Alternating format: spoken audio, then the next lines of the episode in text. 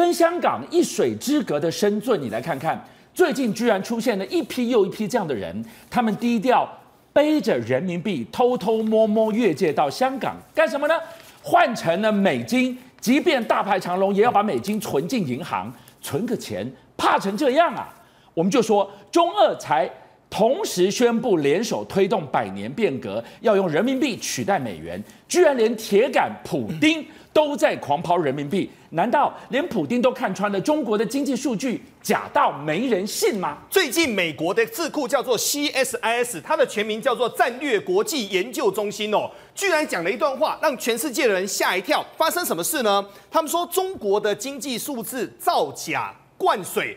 但没有想到下去这句话，俊相哥吓死人呐、啊！他说中国的可信度比巴基斯坦还要差，中国人的脚跟中国人的意志是最重要的。中国人现在对于经济越来越没信心的一个状况，发生什么事呢？俊相哥居然涌入了香港存美元。发生什么事呢？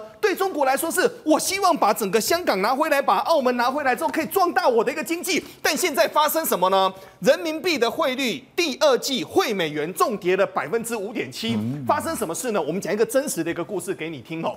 有一个人他叫 David，David 呢费尽了九牛二虎之力，把他的人民币。换换换换了总共八千美元哦，偷偷摸摸的塞在兜里，为什么呢？因为关口关口有管制哦，你过那个关只能够五千美金，嗯，超过的。没收，嗯哼，然后没收之后呢，这个 David 啊，他就兜上里面带了八千美元，对不对？辛辛苦苦的走走走走到整个香港去哦，他要去香港存高利美元存款哦，结果到那个地方吓一跳，你知道发生什么事吗？他以为说他这样子费尽千辛万苦来的话，应该是很容易，对不对？结果前面。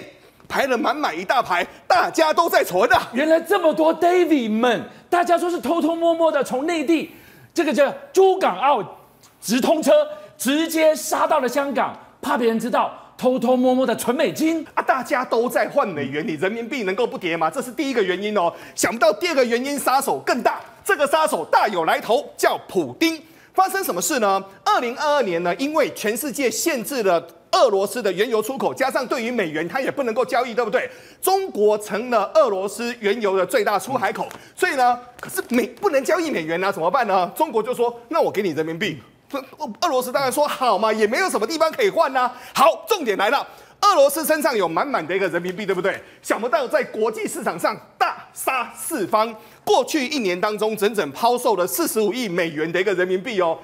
整个全世界人民币的交易，俊相哥，全世界外汇市场就占八趴而已。突然间，这个大水满满的灌进来，能不跌吗？所以最近俄罗斯人民币的储备啊，减少了三分之一。这个很伤哎哎，不要忘了，普丁跟习近平在莫斯科还跟全世界宣布，我们要携手创造闯一个所谓的百年变革。最近习近平面对的这五个问题，他毫无任何的一个对策。青年的失业。已经超过百分之二十了，工业企业的利润年减超过百分之二十，地方政府最大的财政资源叫做销售土地，目前销售土地的一个收入也下跌了百分之二十，现在最糟糕的是房地产的新开工的面积。锐减百分之二十，其中的重中之重是因为经济状况不好，因为失业非常非常高。很简单，大家釜底抽薪，我不买了，我们通通不要把钱给花出去。这当中最糟糕的就是消费者信心缺口高达百分之二十，所以呢，现在造成一个状况，中国人不消费，拼命的存款。最近呢，中国出现了这个非常流行的这个叫做卖仔青蛙。这个卖仔青蛙是什么呢？卖仔青蛙其实这是一个非常不好的一个现象，因为它象征的经济的一个下行哦。我们现在谈这个故事的主人公，他叫做小军。小军其实并不是没有工作，他其实白天呢他在网络公司上班，可是网络公司上班呢，其实现在的薪水也不太够，所以呢怎么办呢？他就每天晚上。他就穿上了青蛙服之后，请各位注意哦，青蛙服只是为了要引客哦，他主要是要卖他手上那一只一只的一个小青蛙。那那个小青蛙一只多少钱呢？一只小青蛙大概是人民币十五块钱，是折合台币是六十块美金，大概是两元。是，但其实这个所谓的很多人就说这个卖萌的一个造型。事实是什么呢？事实其实口号是非常的悲情啊。他们说什么呢？若不是生活所迫，谁会忍心卖儿卖女啊？一只一只在中国居然全境几乎要被这个可爱的小青蛙装的人攻陷。为什么？没生活，没生没钱要讨生活的人，最后就会换上这套衣服，开始去卖东西，攒一点生活费呀、啊。没有错。另外呢，我们再看一个状况哦，现在中国最糟的一个状况就是，很多的白领阶级，就算他找到了工作之后，工作也不如他所想象的。我们来看这位叫张静静哦，二十六岁，来自于重庆的一个农村，想想也辛苦。他说他的爸妈费尽了九牛二虎之力，好不容易把他栽培栽培到大学毕业，主修修什么呢？修行销。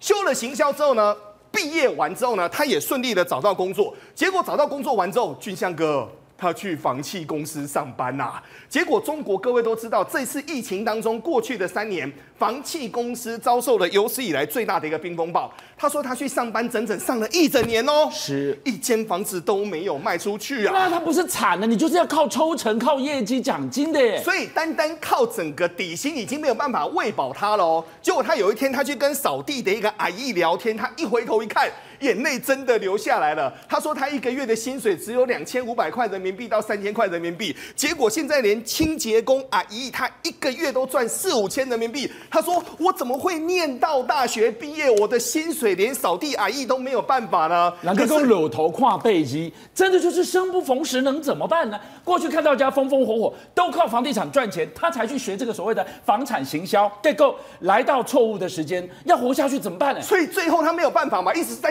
领底薪，根本过不了日子，连房租都付不了。后面他到职业转训中心去，你知道他被介绍去做什么吗？他真的是咬牙哦，他说他居然去学所谓的家政辅导。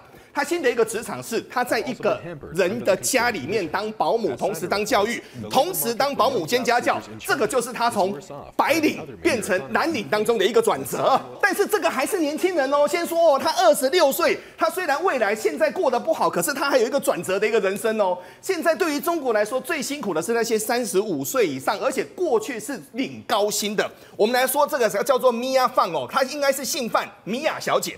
这个米娅小姐呢，她刚好三十五岁，不上不下的一个年纪，过去挺不错的哦。三十五岁很年轻哎。对，杭州某金融机构担任主管哦，结果呢，最近她就被革职了。革职了完之后，才三十五岁而已啊，未来还有大好的一个人生啊，想说要赶快来转业。结果呢，现在最可怕的事情发生了，失业后呢，她的投递超过整整七十封的履历。全部石沉大海，石沉大海都没有消息。那石沉大海之后呢？现在最可怜的一个状况是，他的爸爸妈妈还以为他还在上班当中哦，每天一大早就要假装出门上班。所以现在呢，中国的咖啡厅当中满满都是过去的白领，但现在是失业的。而这个状况目前呢，还在往上走，完全没有衰退的景象啊！邀请您一起加入五七报新闻会员，跟俊相一起挖真相。